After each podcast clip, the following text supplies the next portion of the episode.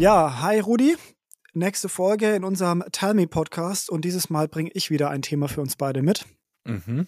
Ähm, es ist eine Beobachtung, die ich in den letzten Wochen und ich würde sagen sogar in den letzten zwei Monaten machen durfte. Und es geht um äh, das Thema Onboarding. Mhm. Und zwar, wie kommt man möglichst schnell in die Firma beziehungsweise in den Spirit der Firma, was ja für viele ganz, ganz wichtig ist, dieses Thema. Mhm, definitiv. Spannendes Thema. Ja, die Herausforderung ganz klar äh, liegt auf beiden Seiten. Zum einen die Arbeitgeber, die sich mit dem Thema Onboarding erstmal beschäftigen müssen und Mhm. die Vorteile davon verstehen müssen. Mhm. Und auf der anderen Seite braucht man auch das Verständnis für die Arbeitnehmer, die Mhm. ja ein Bedürfnis haben nach einem richtigen Onboarding. Und das muss man auch verstehen, was ist das überhaupt für ein Bedürfnis und warum, wo kommt's her? Mhm. Genau, da würde ich mal ganz kurz mit dir einfach reinspringen. Das wird wahrscheinlich eine kurze Folge, weil ähm, ja, da kann man auch auf den Punkt kommen, meiner Meinung nach. Und das würde ich auch recht schnell. Also du bist ja auch viel in dem Bereich Onboarding unterwegs gewesen. Mhm. Was ist dir denn persönlich immer am wichtigsten gewesen bei einem guten Onboarding? Warum muss das Onboarding gut sein? Ja, also das Onboarding ist ja nach dem Bewerbungsgespräch oder dem, dem Bewerbungsprozess sozusagen der erste Kontakt im Unternehmen, der erste Eindruck vom Unternehmen. Mhm. Und aus meiner Sicht ist es hier ganz wichtig, dass das Unternehmen sich eben hier gut gewappnet präsentiert, also gut vorbereitet präsentiert und dass in diesem Onboarding-Prozess, der ja meistens mehrere Wochen dauert oder dauern kann, Mhm. auch schon wirklich ähm, ein Konzept dahinter steht. Also wie wird jemand ongeboardet? Wird er einfach ins kalte Wasser geworfen und äh, Stichwort Learning by Doing? Ja. Oder gibt's eben ein Konzept, dass man ein paar Tage in einem Headquarter hat, in der Zentrale hat, dann in seine Niederlassung geht und an seine Bereiche geht oder dann vielleicht Mhm. noch im Headquarter bleibt und da in bestimmte Bereichen eingearbeitet wird, Einblicke erhält.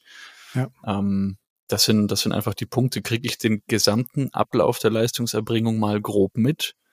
Werde ich in, in, in Systeme, also IT-Systeme eingearbeitet? Werde ich grob von den Ablaufen her wirklich ins Bilde gesetzt? Oder ist es eher ein, hier, du hast deinen Themenbereich, arbeite dich mal da ein, guck mal, wie du dich da zurechtfindest und ciao. Genau, und, und genau das ist der Punkt. Warum ist es denn wichtig, dass man genau sich für dieses Onboarding, was du jetzt mal im Großen beschrieben hast, das sind ja schon, ähm, ja, ich sage jetzt mal größere Strukturen, in denen du dich jetzt be bewegt hast. Warum ist es denn genau wichtig, dass ein Mitarbeiter dann nicht alleine gelassen wird, sondern eben mitgenommen wird, deiner Meinung nach? Naja, weil sich viele Fragen ergeben können und man natürlich auch mit einer gewissen, mit einem gewissen Wissensdurst an die Sache rangeht und sich eben fragt, okay, wie läuft's ab? Weil du kommst ja meistens in ein Unternehmen neu rein, das heißt, du kennst die, die Strukturen, die Abläufe nicht so genau en Detail. Mhm. Das bedeutet, man will die ja wissen. Man will sie durchdringen und, Ja. und verstehen, okay, worum geht's denn? Um gegebenenfalls für sich in seinem Bereich auch die Schnittstellen erkennen zu können. Also was ist vorgelagert, was passiert danach Mhm. und, und äh, wo bringe ich denn meinen, meine Leistung rein? Genau. Und genau das ist auch der Punkt, warum ich mit dir darüber sprechen wollte. Man muss verstehen, dass auch der neue Mitarbeiter erstmal die Strukturen kennenlernen muss. Was ist überhaupt die Aufgabe? Was ist überhaupt das Ziel meiner Tätigkeit? Wer ist Mhm. davor Richtig. äh, in dem ganzen Prozess? Wer kommt denn danach? Und dann ist natürlich auch wichtig, man muss es verstehen, wie die Firma Entscheidungen trifft oder welches Ziel eine Firma hat. Es gibt ja auch Unternehmen, die sollen sowas haben wie eine Vision und eine Mission.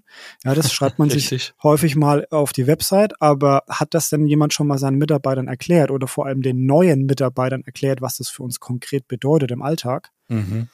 Und genau da ist auch der Punkt, wenn ein Mitarbeiter da nicht mitgenommen wird, dann kann er diesen Spirit, den die Belegschaft ja schon hat, überhaupt gar nicht aufnehmen, muss ihn quasi im Alltag erstmal erleben und stellt einfach noch mehr Fragen, beziehungsweise ähm, hat es noch schwieriger, in, in seinen Arbeitsprozess reinzukommen. Richtig. Also es ist, ist ein Stück weit auch dieses, dieses Aufnehmen der DNA, des, Mhm. dessen, der Kultur ein Stück weit auch, der in diesem, in dieser Mikrogesellschaft gelebt wird.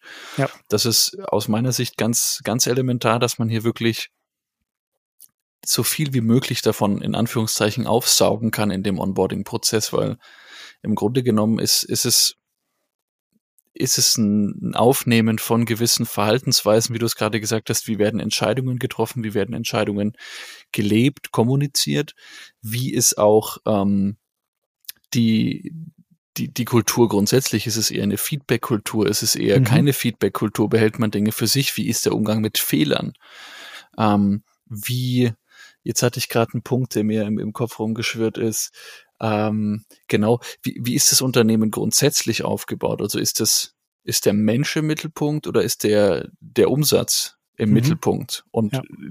demnach unterdekliniert ist dann entweder der Mensch oder der Umsatz oder die Zahlen. Mhm, genau.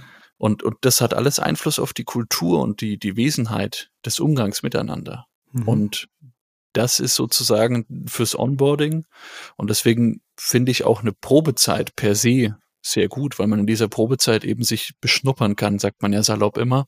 Ja. Und ich, was anderes ist es nicht. Also der Arbeitnehmer beschnuppert ja den Arbeitgeber sein neues Unternehmen. Ja. Aber umgekehrt genauso, weil da sind wir uns, glaube ich, einig, im Vorstellungsprozess, im Bewerbungsprozess, mhm. Vorstellungsgespräche, Kennenlernen und so weiter, da können Eindrücke echt gut gesammelt werden.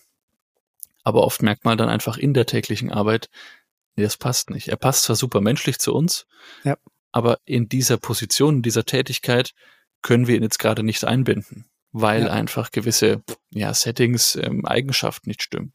Und vielleicht kriegt man ihn dann auch nicht anderweitig untergebracht im Unternehmen und dann stehen die Zeichen eben auf Trennung. Mhm. Deswegen ist es ganz, ganz wichtig, da aus meiner Sicht viel, viel Augenmerk aus Sicht des Unternehmens auf dieses Onboarding, den Onboarding-Prozess zu legen. Ja, ich würde das auch gerne differenziert betrachten. Also ich würde den Be Begriff Onboarding loslösen von dem Begriff Probezeit. Weil das Onboarding ist das, was Absolut. als erstes Absolut. passiert. Ja. Und das muss nicht lang sein. Das kann, das kann, können zwei Tage sein. Vielleicht ist es bei mhm. dem einen oder anderen nur ein Tag und vielleicht später nochmal ein Tag. Äh, manche machen eine mehrere wöchige Tour durchs Unternehmen durch. Das mhm. ist natürlich noch geiler, ja, vor ja, allem je größer die Strukturen sind. Ähm, aber erst muss das Onboarding stattfinden und dann beginnt die Probezeit, weil ja dann erst der Mitarbeiter richtig eintauchen kann in seine Arbeit und man kann fühlen, funktioniert das langfristig oder nicht. Richtig. Also rein kalendarisch ist das Onboarding ein Teil der Probezeit, mhm. aber ich nenne es mal, das, das operative Doing geschieht natürlich erst nach dem Onboarding. Genau. Absolut richtig. Ja.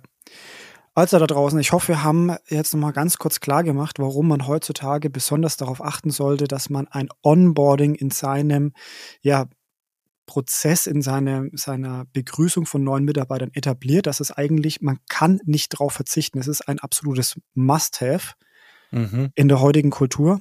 Und ähm, es muss auch differenziert betrachtet werden von dem Thema Probezeit. Und wer dazu gerne noch mehr Fragen hat, wer da möchte, dass wir nochmal konkreter werden, der kann gerne einfach mal einen Kommentar hinterlassen bei uns hier unter der Podcast-Folge oder ihr meldet euch ähm, über unseren Instagram-Account.